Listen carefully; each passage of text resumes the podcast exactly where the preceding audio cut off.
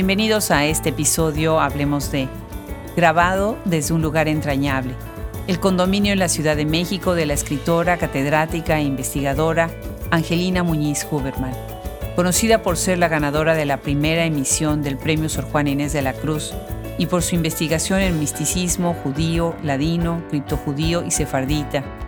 Le agradecemos infinitamente a ella y a su esposo, Alberto Huberman, nos hayan permitido entrar en este espacio tan privado como es el hogar.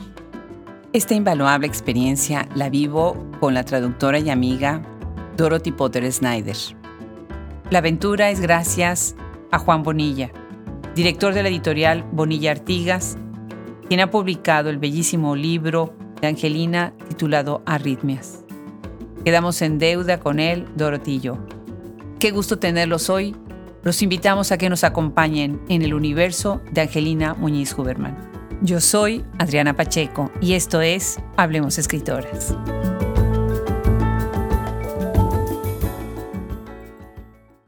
Es la mañana de un viernes de enero. Dorothy Potter Snyder y yo nos encontramos en la planta baja del edificio.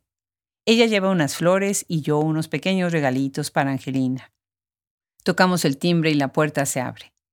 Nos recibe Alberto, el esposo de Angelina, franqueado por una pared cubierta de libros, en un librero que será uno de muchos que rodean la acogedora sala.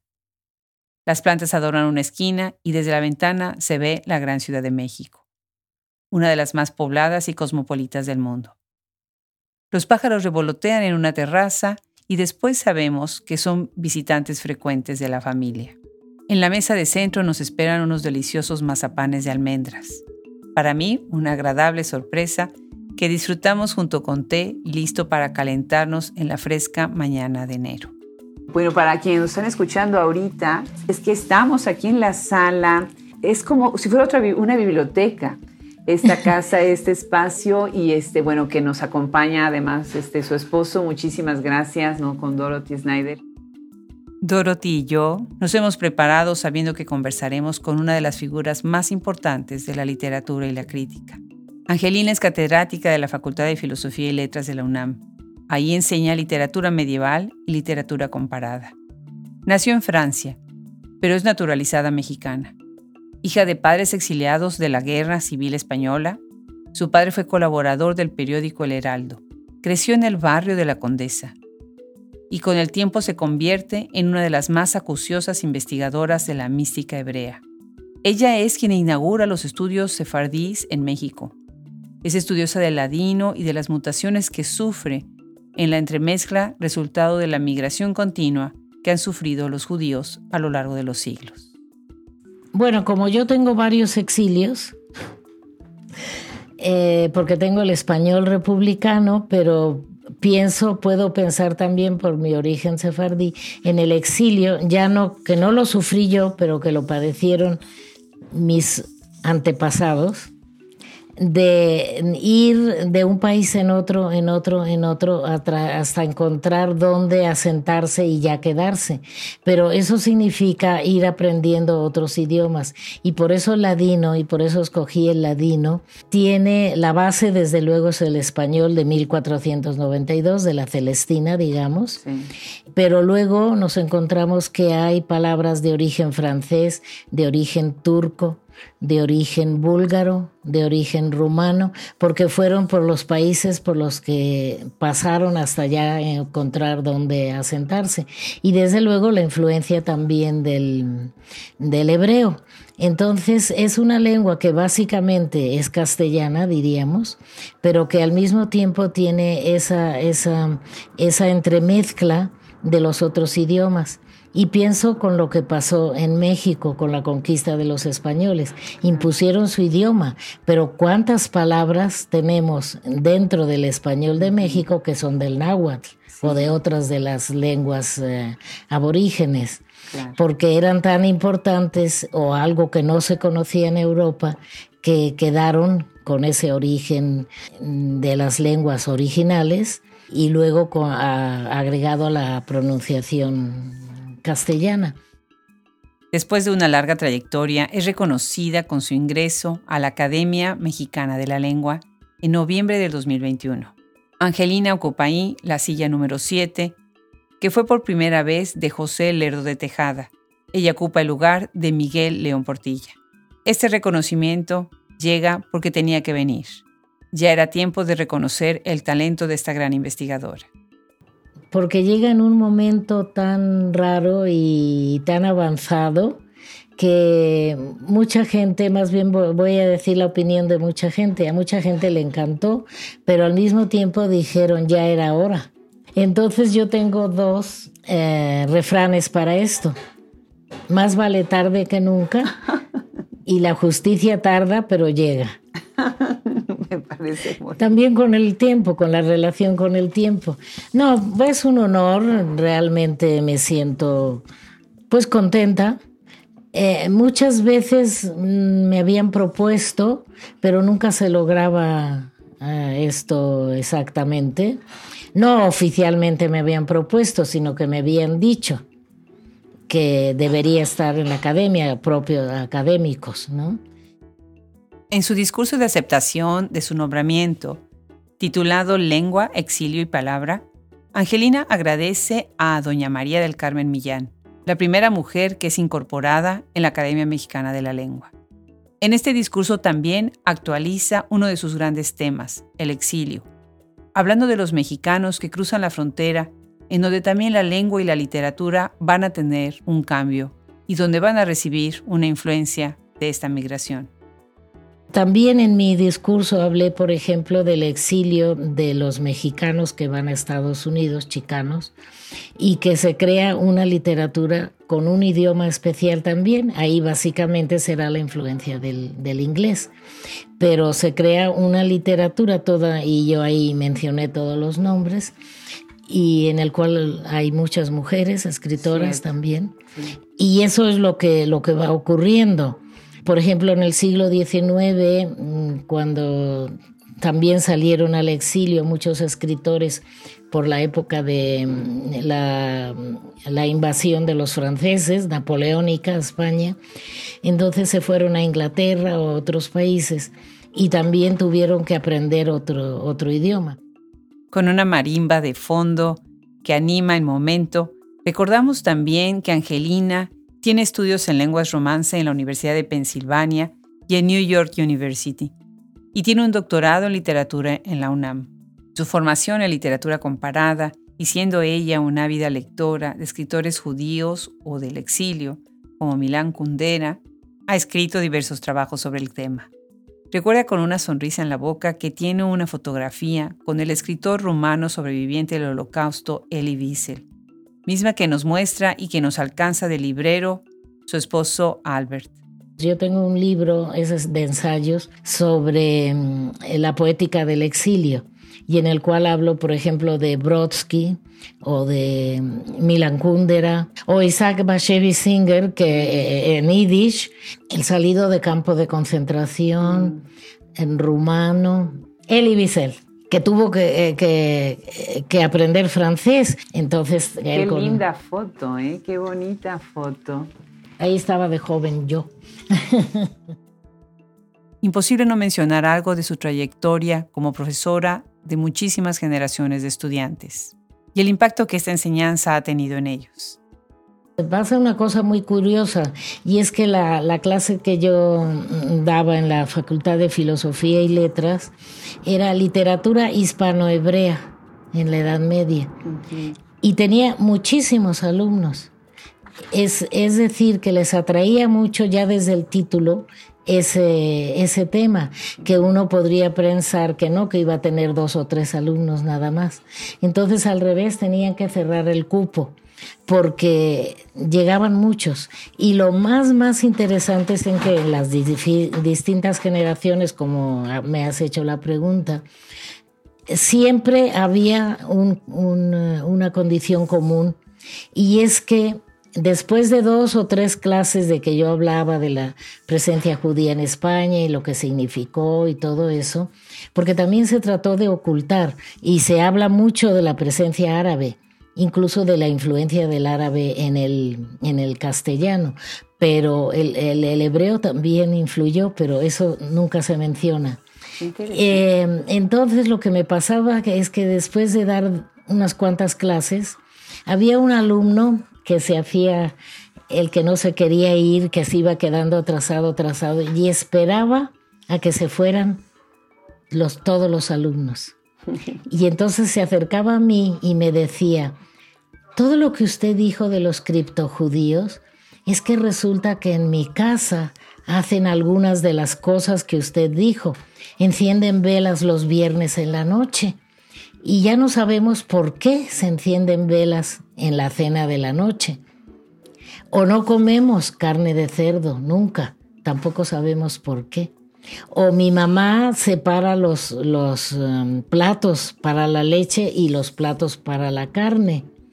Y cuando le decimos, ¿por qué haces eso? Dices que no sabe bien mezclarlo. O sea, ella ya olvidó el, significado mm, religioso o del kashrut, de, de esa separación de los alimentos, pero lo sigue haciendo y se lo enseña a sus hijos.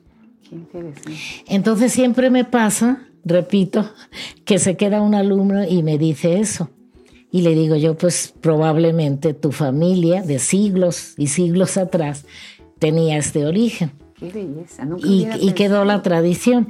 Tradición femenina, por otro lado, siempre era la madre la que le decía a los hijos, pues nosotros hacemos esto y esto y esto. Sí, me hace pensar en lo que decía Naomi Lindstrom siempre de la figura de la mujer, que es, es más guardiana de las tradiciones judías, aunque siempre se ha pensado que los hombres, como eran los que iban a leer y estudiar y los que podían salir y estaban más en el espacio público, lo vemos todavía cuando va uno a la Ciudad de México y pasa uno por Presidente Mazarik un sábado, ¿no?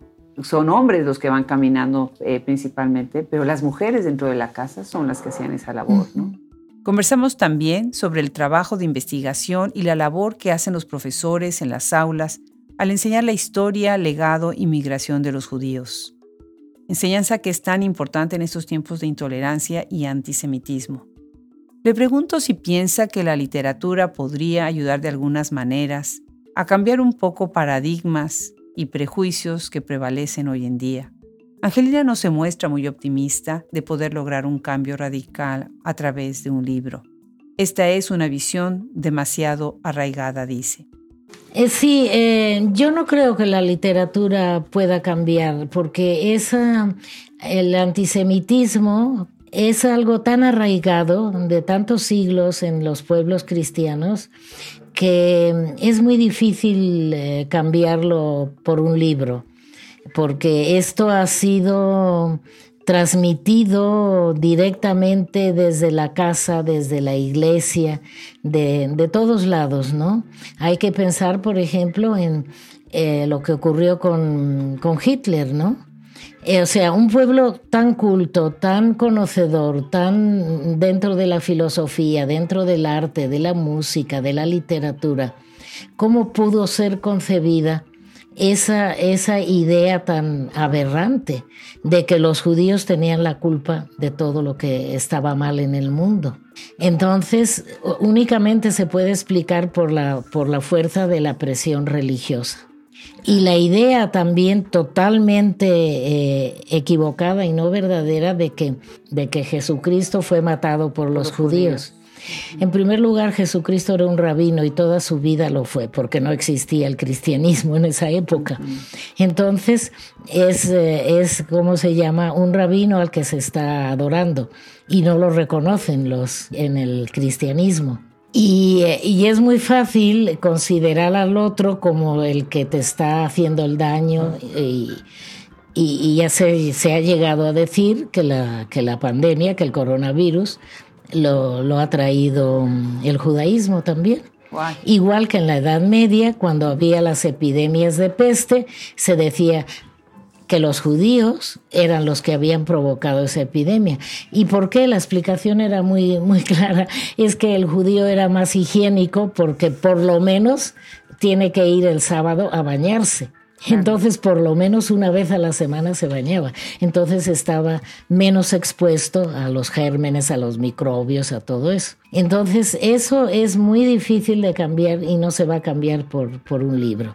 Eh, está el, filósofo judeo-francés eh, Emmanuel Levinas, que él destacó la figura del otro. Siempre el otro, desde el punto de vista del uno, yo tengo un poema sobre los unos y los otros también. Entonces, mm, es el que está mal.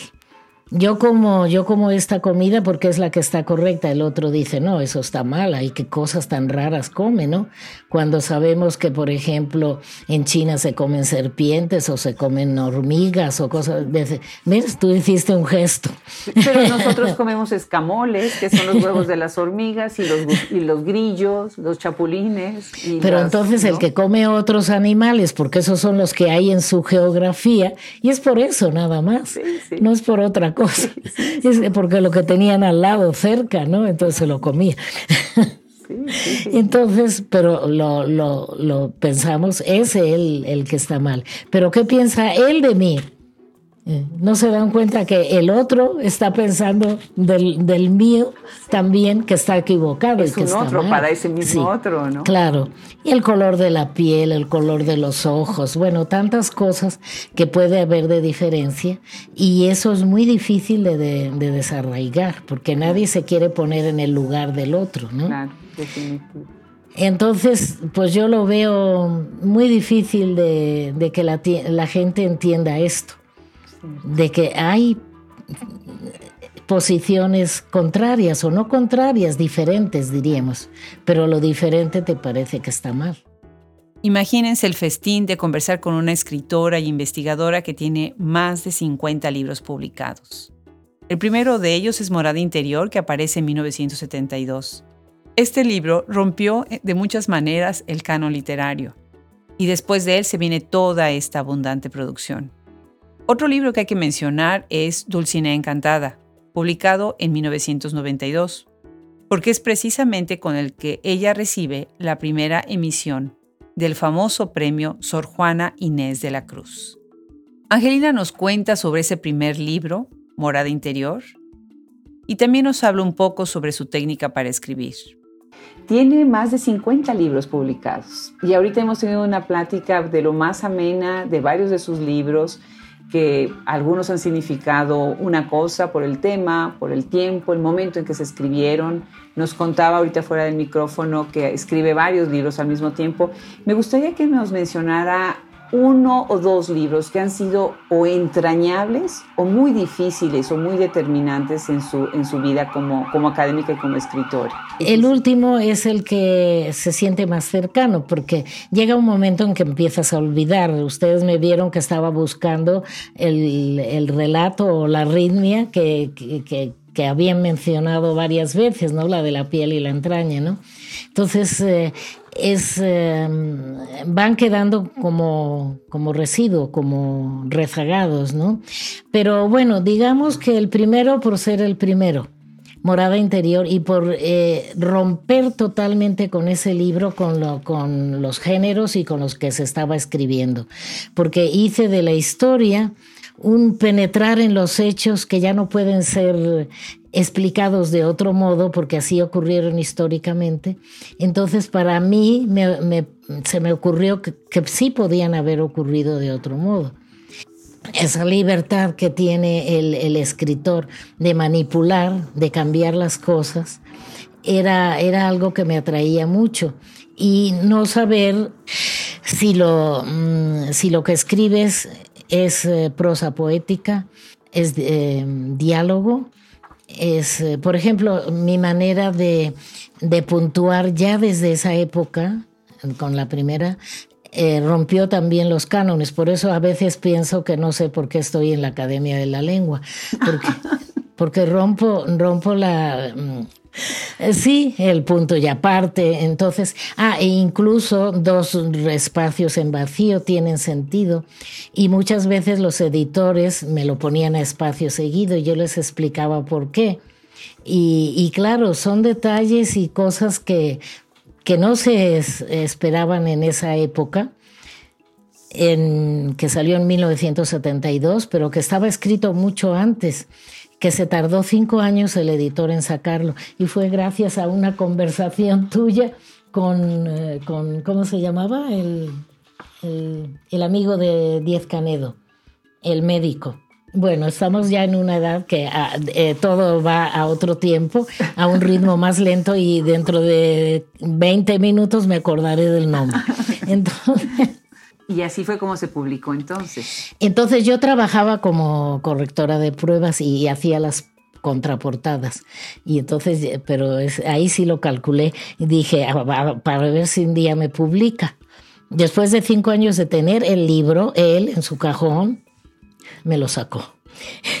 y entonces, y ganó un premio, el Magda Donato que habían ganado en esa época Octavio Paz, José Emilio Pacheco, gente así.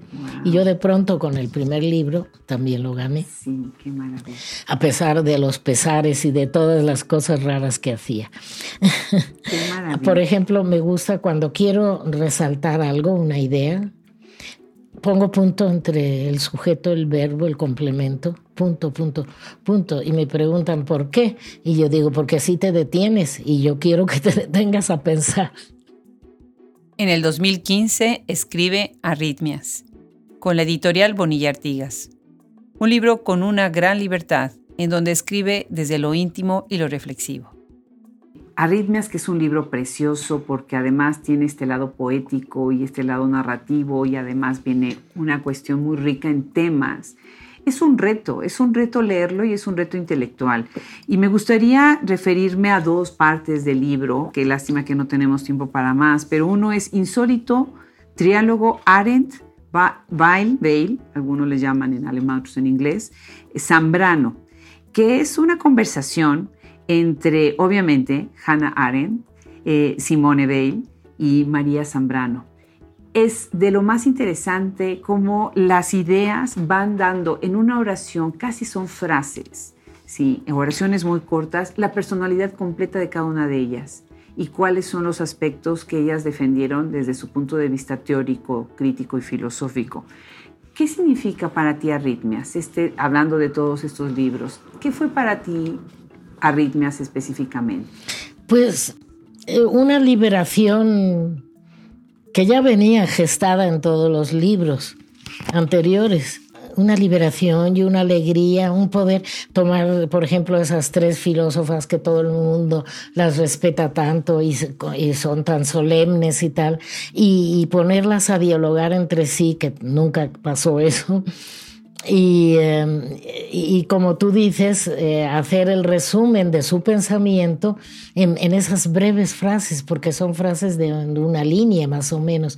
Entonces es saltarte todos los cánones, es tener toda la libertad que quieras, que no puedes tener en la vida real, porque la sociedad te está marcando, te está diciendo tienes que hacer esto y lo otro y lo demás allá, y, y lo cumples, porque ahí sí no puedes saltarte esas reglas, ¿no? Y, en cambio el arte es lo que te permite, por ejemplo, la pintura surrealista o, lo que hacía Rothko con sus colores y sus... ¿eh? Entonces, em, es, es, es, el arte como la posibilidad de ser libre es, eh, y, que, ninguna otra disciplina te lo permite.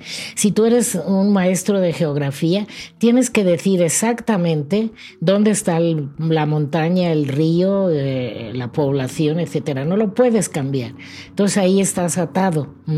Y, y, en cambio en el arte o en el baile o en eh, cualquiera de las expresiones artísticas. Por eso existe el arte, porque te permite ser libre de nuevo, ser niño de nuevo.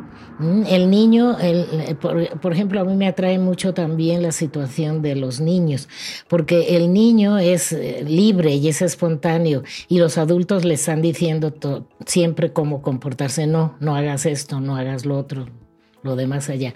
Porque por otro lado no lo puede dejar libre y que haga lo que quiera porque acabarían con el niño, ¿no? Entonces es esa, esa, esa dificultad entre la regla y la, y la no regla. Que claro, ahí lo puedes hacer porque, porque puedes saltarte esas reglas que te han impuesto de siempre. Las 32 secciones que llama Angelina arritmias son un reto experimental, tanto en su contenido como en su forma. El libro es una gran pieza que vale la pena compartir en otros idiomas.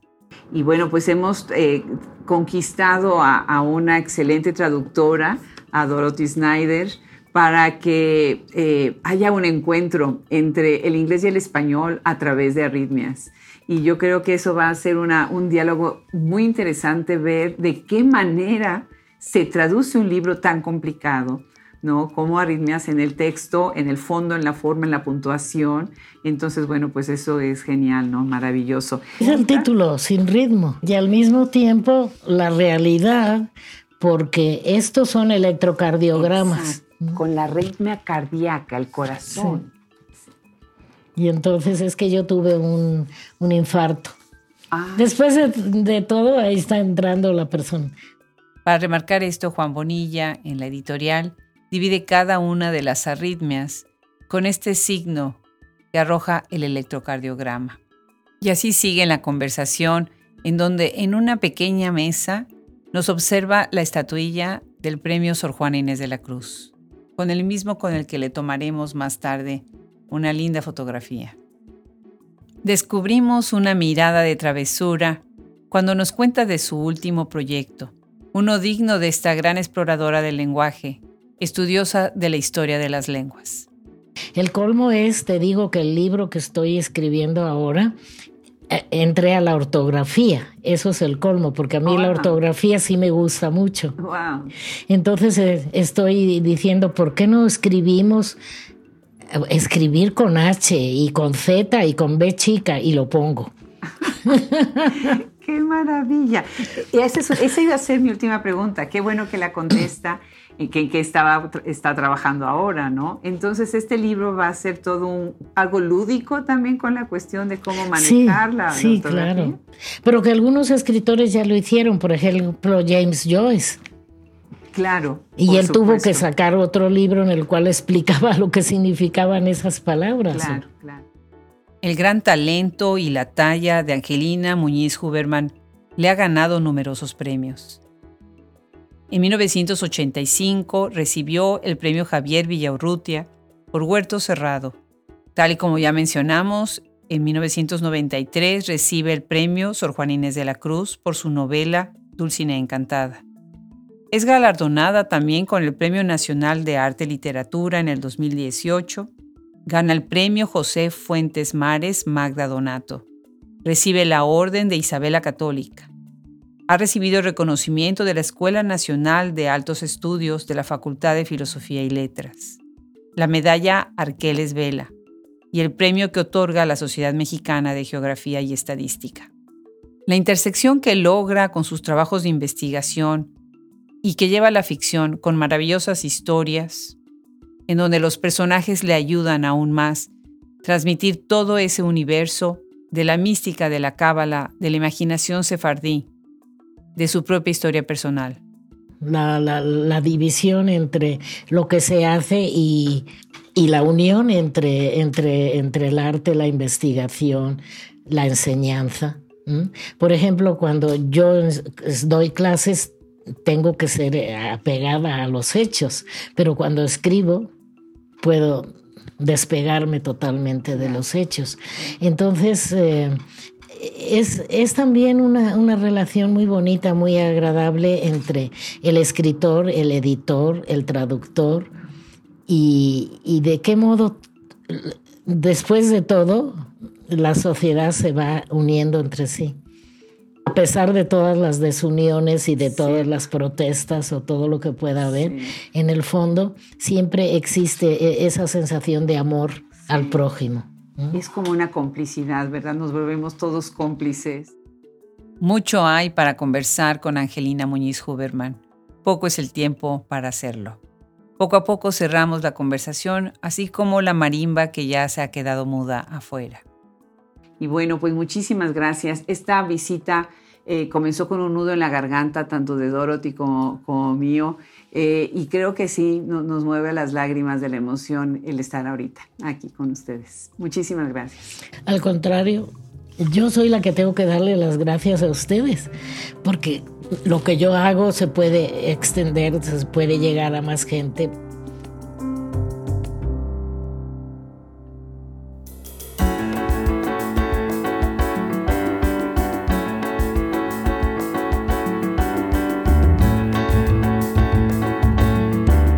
Dorothy y yo atesoraremos para siempre este momento.